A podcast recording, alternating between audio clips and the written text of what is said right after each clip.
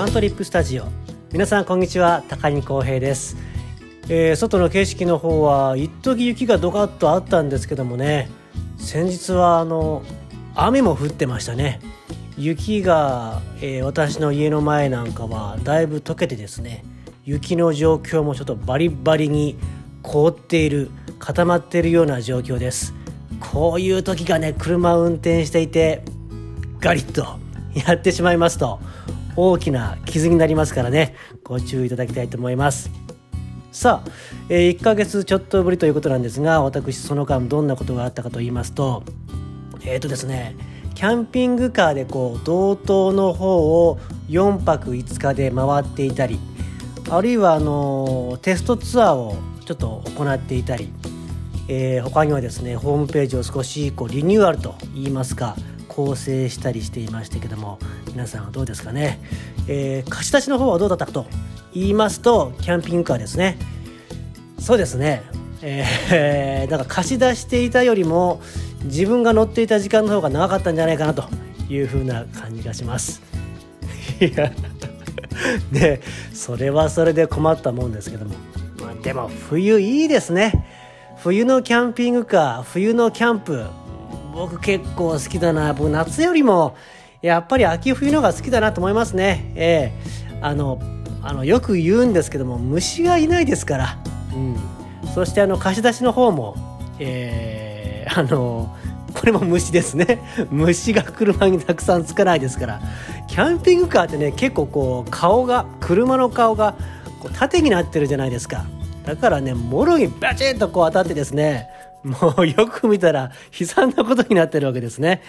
しばらくするともう汚れが取りづらいですし、まあ、そんなこともあってなんか秋冬がもっと好きになりそうな感じがしております。さあ皆さんはいかがお過ごしでしょうか。さあえーとですね、えー12月末に募集を締め切っていたお年玉キャンペーン。こちらの当選の方はあの Facebook の方とかでご案内させていただいていたんですけども帯広の、えー、S さん家族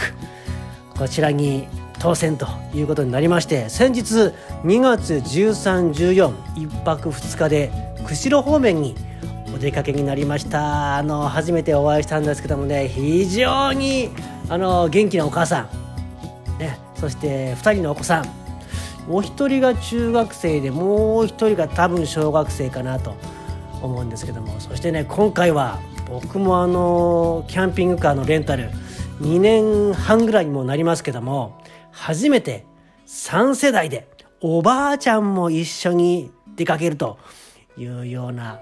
旅でしたね。あの出発の朝には一緒にこの企画を、えーしていただいた一般社団法人十勝子育て支援センターの長岡さんがいらっしゃいまして子どもたちにねお菓子のプレゼント僕は僕もあの忘れてましたね用意するのね。ええー朝の8時出発だったんですけども長岡さんもこう眠い目をこすって来ていただきました。いやもう元気に行かれましたね。普段からこうキャンプを楽しんでおられるということでキャンプの道具も、まあ、ご自身のもの寝袋ですとかね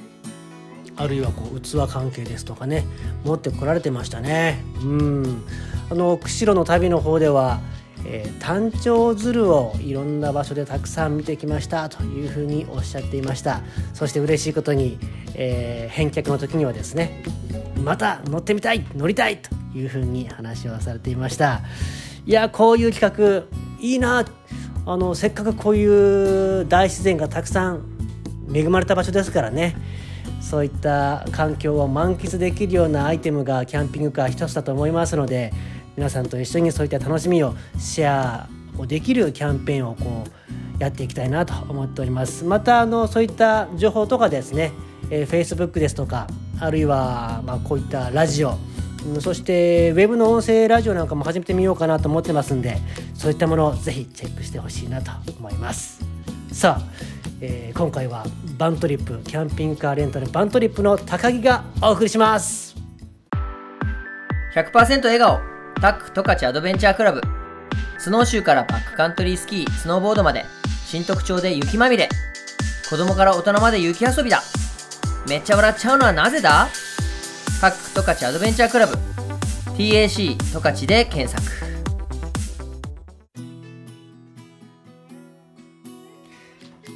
バントリップスタジオ今週はキャンピングカーレンタルバントリップの高木がお送りします。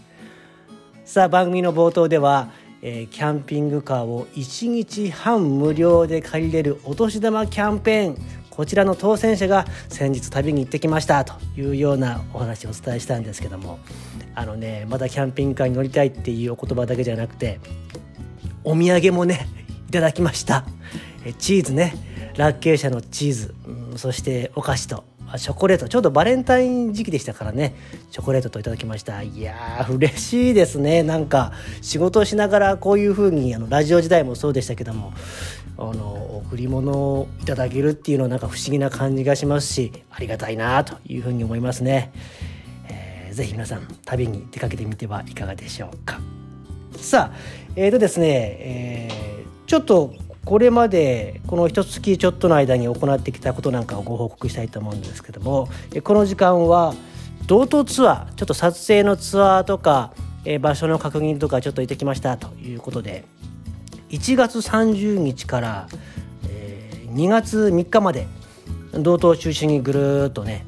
家族で回ってきたんですけどもいや楽しかったですね。あの家族と長く旅っていうのがなかなかできなかったもんですから、まあ、旅というか仕事というか両方とも兼ねたような感じではあるんですけどもまずは、えー、女満別の方に行きまして、えー、そしてその後に網走に行ってワカサギ釣りをしてそしてウトロの方に行って流氷を見てと。いうようなあ流氷はちょっと行けなかったのかな時間がなかったから、えー、初日女満別の方に行ってから泊まって翌日にワカサギ釣りですねワカサギ釣りしてでそうオーロラ号を乗ろうと思ったんですが強風でねすごいですねしけが。あの船が出られなくて見れませんでしたね。うん。あの岸からはね沖の方に流氷が来てるの見えたんですけどもね。うん、でえその日は清里町にある上根ウサル緑 RV パークの方で1泊しましてで、え翌日にその時にウトロに行って流氷を見て、うん、しましたね。でそれを見てから撮影なんかもしてぐるっとですねラウスの方に回りましたこれね夏だったら知床峠をこうパッと越えて30分ぐらいでラオスに行っちゃうんですけども知床半島ね。冬ですからあの行けませんだからぐるっとこうシベチャの方を回って行ったわけですけども。だからね夏に比べるともう6倍7倍ぐらいの時間かかりますね、うん、ラオスの方に行って。そしたらねあのー、こう海岸沿いに出ると国後島が見えるわけですねうんこう近くて遠い国後島ですけども国後島を眺めながらラオスに行って、えー、海産物食べましてこれも美味しかった。ね、一個一個触れてたら、あの、先に進みませんけども、ラウスに行って、で、ラウスから、あの、引き返して、えー、別海町のお台島の方に車中泊しまして、で、翌日は野付半島。野付半島もいいですね。大鷲もいましたしね。えー、もう観光客も全然もういないわけですよ。ですから、あの、ガイドの方が、本当あの、丁寧に優しく、あのー、教えてくれるんですね。この野付半島についてね。えー、またね、あのー、アサリなんかもね、取りに行きたいななんて思うんですけども野付半島に行ってでそこから車をこう南に走らせまして本当はねあのー、ぐるっと根室の方まで行きたかったんですけどもあんまり遅いとちょっと運転怖いなということで、えー、そうですね。その日は釧路まで走って、うん、で小糸井の道の駅にという状況。そして翌日は、えー、豊頃の方に行ってジュエリーアイスを見てで、えー、待機に行って万世温泉。外せませんね万世温泉はね、えー、で帰るというようなルートだったんですけども。天気に恵まれました、えー、先ほど国後島というお話しましたけども。夕日も綺麗ですね本当にね。えー、あのー、やっぱりうん山に沈んでいくね日高山脈に沈んでいく十勝の夕日もいいですけどもこの海岸に立って、えー、海に沈んでいく海の方に沈んでいく、えー、夕日も素敵ですよね。うんさあでその旅の間だったんですけども食事はねところどころお店に行きつつそして食事の方は車の中でこうスパゲティを作ったりとかキャンピングカーの中でスパゲティ作ったりとか、まあ、スープ作ったりとかですね結構楽しかったですね。うん、で外食もちょっとしましたけどもほとんどいや入ったお店は僕ら以外にお客さんがいないというような状況でしたね。人に会うのはコンビニぐらい。普段の生活ともほとんど変わりませんね。そういった旅ではあったんですけども。是非 TOTO はねいい素敵。えー、えー、特に今回の旅の中では、まあ、ラオスも良かったんですけど野付半島が良かったですね。うん。近くの温泉が気持ちよかったりですとかしましたんで是非皆さんもあのこの時期本当空いてますからで人にもまあほとんど会いません。で普段の生活よりも合わないんじゃないかなっていうぐらい是非状況を見ながらキャンピングカーの旅してほしいなと思います。初めてで心配という方もあのいろいろご案内しますのであのさどう暖房どうなってるのとかね。ちょっとそういう話も後からしようかな。暖房の話なんかもこうお伝えしますしじゃあどんな道具持っていけばいいのとかね。お風呂セット。必要ですね、えー、そして着替えどれぐらい持ってったらいいのとかね、うん、寝袋どうなの？寝袋はあの、えー、バントリップの方で無料で貸し出しがありますんでそういったものを使ってもらえればいいんですけども。あの分からないことはどんどんあのせっかくこういうふうにラジオさせてもらってますんで、えー、メッセンジャーでもメールでもお問い合わせいただけたらなと思います。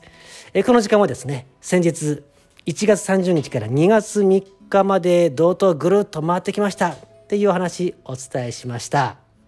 海抜 800m 雲の上の湖。こぼれ落ちそうな満天の星空。そして深く苔むした静かな森。圧倒的な大自然がここにあります。歩いて漕いで飛んでから食べる。大自然を楽しむお手伝いをします。私たちは然別湖ネイチャーセンターです。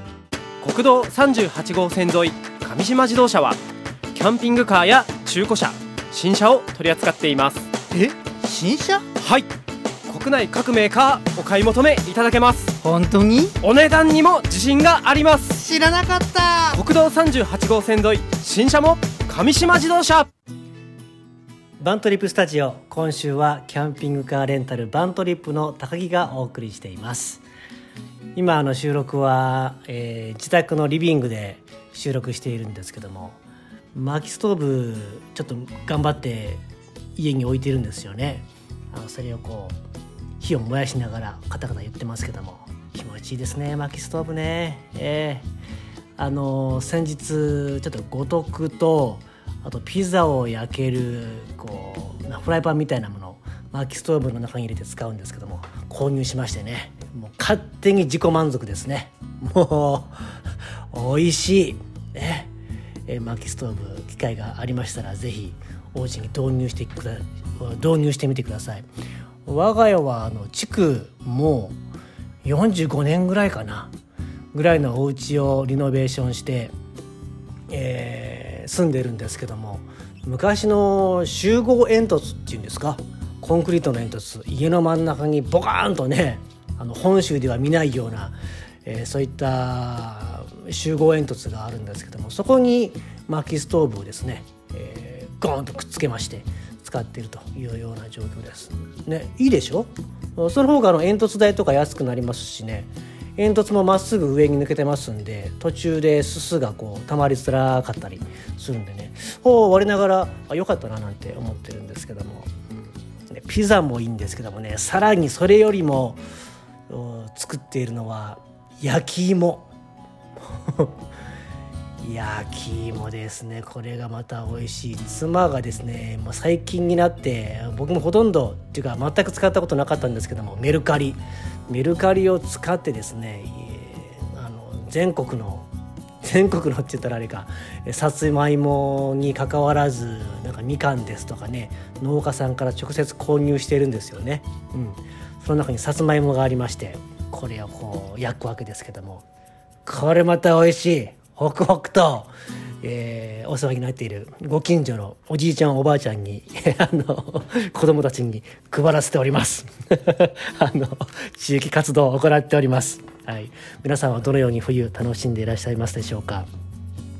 さあ、えー、と先ほどね、えー、時間の中ではこう旅に行ってきましたというふうにお伝えしたんですがキャンピングカーの暖房これやっぱ心配ですよね。バントリップのホームページもあのー、まあ、トップページが一番アクセスがあるんですけども3番目ぐらいかなこの時期は冬のキャンピングカーについてっていう記事がですね、えー、よく見られるという傾向になっております。ね、いろいろね心配な点としてはこう3段階ぐらいあるんですよ。えー、あのキャンピングカーってもともとどういうふうになってるかっていうと、えー、車をこうエンジンかけるためのバッテリーね普通の車と同じですけどバッテリーがあってその他にリビングスペースの電子レンジを動かしたりとかあるいはヒーターのポンプを動かしたりですとかあるいは充電できるようにっていうふうにサブバッテリーっていうんですけどもサブバッテリーが乗っかってるんですね。でそれの電源がなくなっちゃうとこう照明とかいろいろ先ほどお伝えしたような機能が使えなくなっちゃうわけですよ。ですから冬でしたら非常に寒くなってしまうということなんです。だから動くホテルというふうに捉えるのも一つあるんですけどもアウトドアの延長アウトドアをより快適に自由にというふうな、えー、スタンスでご利用いただくのが、えー、備えとしてはいいんじゃないかなと思います。さあ3段階なんですけどもまず1つは、えー、朝までバッテリーが持たない。おおなるほど。ね充電はしてあるんですけどもあの外からコンセントを挿して、えー、充電する場合とそして車が走りながら走行充電っていうんですけども走行充電をして充電していくっていうふうにあるんですけどもそういうふうにしてもまあ夜何か家電を使ったかあるいはバッテリーの容量が減っているありますよね。携帯でもなんかあの最初はもっと長い時間使えたのに俺買ってからもう1年ぐらい経ったらすぐバッテリー減るなみたいなね同じようにこのサブバッテリーもこう容量が減ってくるわけですよ。でねどれぐらい残ってるかっていうのがなかなか見えづらい。携帯もそうでしょ？今はこうないくらメモリ残ってんだけどそっからの減りが早いとかねあると思ってたのにすぐ減るってあるじゃないですか。同じようにえー、サブバッテリーもあってですねそれがあ朝まで持たないよっていうケース、まあ、これはまあ様子を見てバッテリーを交換しなければいけないんですけどもまあそういうのがありますね。でエンジンかけたら、まあ、走行充電がこう動いて、えー、まあ、また暖房も戻るんでですね、えー、すぐ対処はできるんですけどもでその朝までバッテリーが持たないっていうのがまず最初のこうピンチですね。でその次が先ほどもちょっとお伝えしました走行充電。走りながら朝使った朝まで使ったバッテリーが昼間旅をしている間にまた充電されるわけですけどもその走行充電がうまくいってないよっていうケースね。これこれになるとその日の、ね、翌日の夜ピンチですよね。うんまあ、こういうケース、えー、それはですねエンジンをグッとかけた時にえー、ボルト数の表示が出るメーターがピョッと触れるとこれ走行充電機能大丈夫だなって分かるんですけどもね。そんなことレンタルすぐして分かんなかったりもしますからね、うん。まあ、一応事前に確認はしているんですけども、まあ、走行充電のトラブル。だ走行充電がダメだった場合じゃあどうするのっていうと、まあ、ウエネウサル緑のような RV パーク。電源供給が OK ですよっていう RV パークに行ってそこでこうコンセントを挿しながらえー、充電しながら寝るっていうふうにするんですよね。ただこの RV パークもあまりまだまだこう北海道の中多くないんでもっと増えたらいいなと思ってるんですけどもね、えー、冬だったら道東だったら本当 RV パーク上にサル緑に行くしかないっていう感じですね。まあ、あとエンジンかけっぱなしにして走行充電はできないけども車からのこう暖房をこう出しておくとですね。うん、これが、まあ、次のピンチですね。で最終的なピンチはもうそのサブバッテリーに電気があったとしてもえー、暖房の機械そのものが壊れている。これですね。これはもうどうしようもありませんよね。えー、外部充電で電気を持ってこようがバッテリーで動かそうが暖房そのものが壊れているので動かないよというこれピンチですね。それこそ車をまたエンジンかけまして普通の車が使うような暖房を使うわけですけどもキャンピングカー広いですからなかなかこれは温まらないですしまあ帰った方がいいですね。そういうとこですね、まあ、そういうふうなことがないように事前に点検はしているんですけどももしもの時がやっぱありますから。ですのでその時は我が家なんかは毛布を積んだり、えー、寝袋をちょっと多めに積んだりとかっていうふうにして、えー、もしもの時の対応というふうにしてますね。うん、そして寝袋の方なんかもちょっとこうあったかめのものを用意するとか、うん、まあ車内にいれば、えー、外で寝る寝るとは全然違いますから、うん。えー、こういうふうになってますね。えー、ちょっとこう、ま、専門的と言いますか小難しい話かもしれませんが、まあ、お家の環境を車に持っていくわけですから家ほどはねキャンピングカー、えー、信頼性安定性、えー、現状は現状はですよ、うん、ありません。これからどんどんいいのが出てくるかもしれませんけども。そんな感じとなっております。えー、心配な点は私にまた質問していただくか、まあ、やっぱりアウトドアの要素ありますので、えー、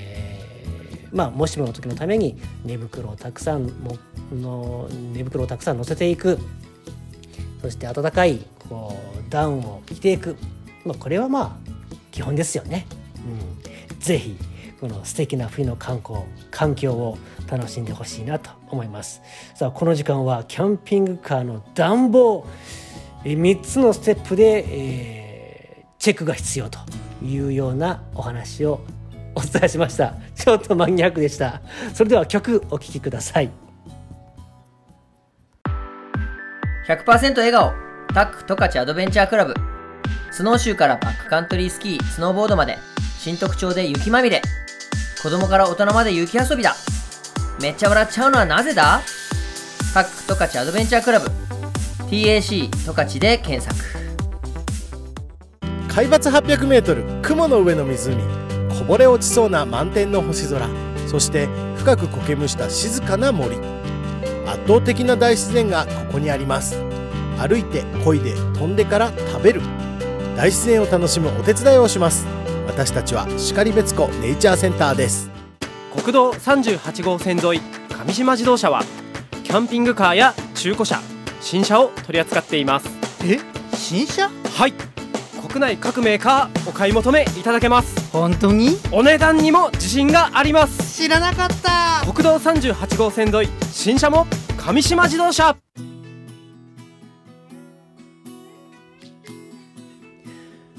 バントリップスタジオ今週はキャンピングカーレンタルバントリップの高木がお送りしています。ちょっと先ほどたくさん喋りすぎましたね。だいぶ時間を使ってしまいましたあ薪ストーブあったかいなと思いながら収録をしているんですけども。あのねえー、っと2年前にねお迎えに新しい今ご近所さんができましてね同じ世代ぐらいのあのお父さんお母さんでお子さんもうちと同じぐらいなんですけども。新築だったんですね。だからあの家を建てる時に出た余りの木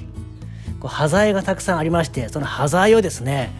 なんかほらよくそういう現場とかに置置いてあるような袋あるじゃないですか。なんて言ったらいいの？あの牧草ロールほど大きくありませんけどもあんな感じの色のねあれね4つか5つぐらいいただきましてそれをね、えー、この12年は2年ぐらい使ってたんですけどもねもう先日もうそれが全て、えー、使い尽くしましてなんとまあ気持ちいいことかなんかね、えー、まあそういった普通だったら捨てられるようなものを使いながら暖を取るっていうのもなんか北海道らしくていいなというふうに感じています。さあ、えー、この時間なんですけどもこの時間コーナーが最後になります。ご紹介するのはですね、え犬ぞりツアーについてラジオ時代に何度かあのご出演いただいた鹿追町にあります犬ぞりツア、ー、マッシングワークスの滝田さんからあの昨年お声掛けいただきましてせっかくキャンピングカーで車中泊できるからこう犬が、えー、もっとね涼しくてそして元気な夜に犬ぞりを楽しめるようなツアーができないかなっていうふうに相談を受けまして僕もね昨年度初めて犬ぞりを家族で体験したんですがすんごい楽しいんですよ。もうだから2つ返事でもうぜひやりましょうとお声掛けいただきまして、えー、ちょっとね準備をしておりました。で先日そのモニターツアーの映像ができましたんで、えー、バントリップのホームページあるいはフェイスブックでチェックしてほしいなと思います。1月1617にこうテストのツアーを行ったんですけどもえ私バントリップとそして犬ぞりのマッシングワークスさんね。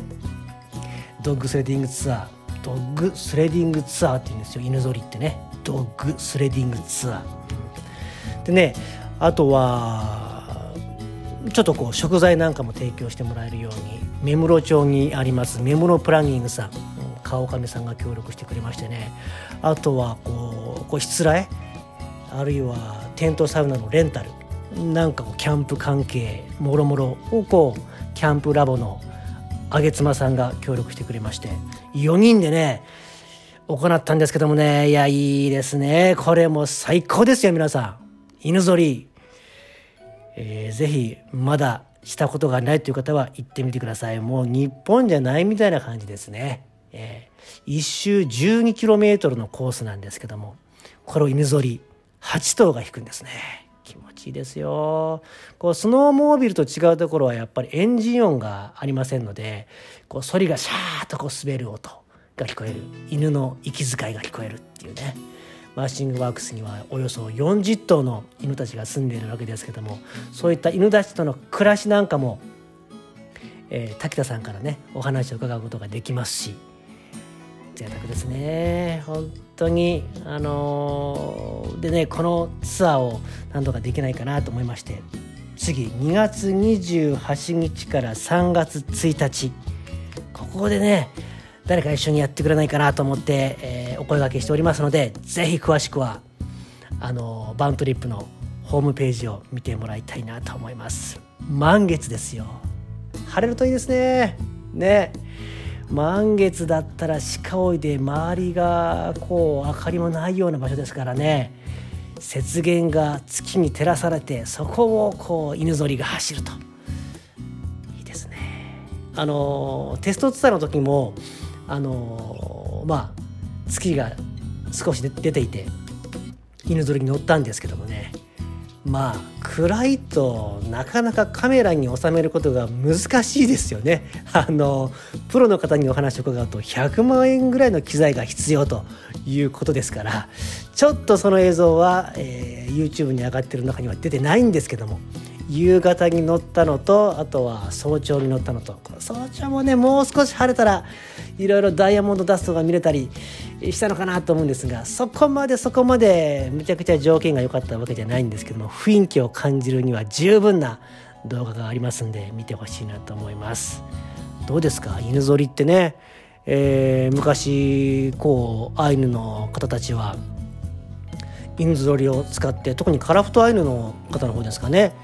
えー、犬ぞりを使って移動していたというようなことをもうあれで言いました、えー、ゴールデンカムイで。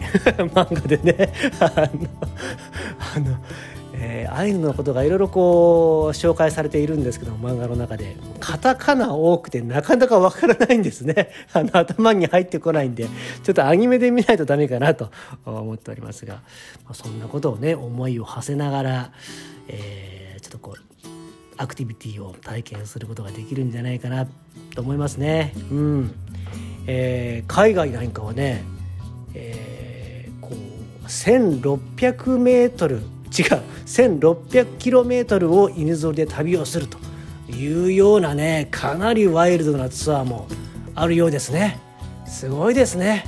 うんまあ、そういったところまでは行きませんけども、えー、私の私たちで用意しているツアーは 16km×3 回うん。えー、日中で練習そして夜の満月の中そしてさらに早朝と 12km×3 の 36km のツアーなんですけどもえー夜はこの鍋なんか食べながらねいいですね。サウナをしながらいいじゃないですか、うん、こういったツアーになっていますんでぜひまるでアラスカにいるような旅となっておりますんでちょっとねお値段の方が、えーまあ人がたくさん関わりますし、えーまあ一晩一組のだけのスペシャルな、企画ですのでちょっとお値段が高くはなってしまうんですけどもぜひ様子を見ていただいて、えー情報を広げてもらいたいなというふうに思っております。えーさあ今回のバントリップスタジオお相手は高木浩平だったんですけども皆さん冬これねもう一回ぐらい雪降ってほしいなね。除雪は大変なんですけどももう一回ぐらい雪降ってね、えー、犬リツアー行いたいなと思っております。2月28日から3月1日もう一枠は3月10日から3月11日という枠になっておりますんでぜひ関心がある方はバントリップのホームページ見てみてください。バントリップスタジオ今週はバントリップキャンピングカーレンタルの高木がお伝えしました。皆さん楽しい週末をお過ごしください。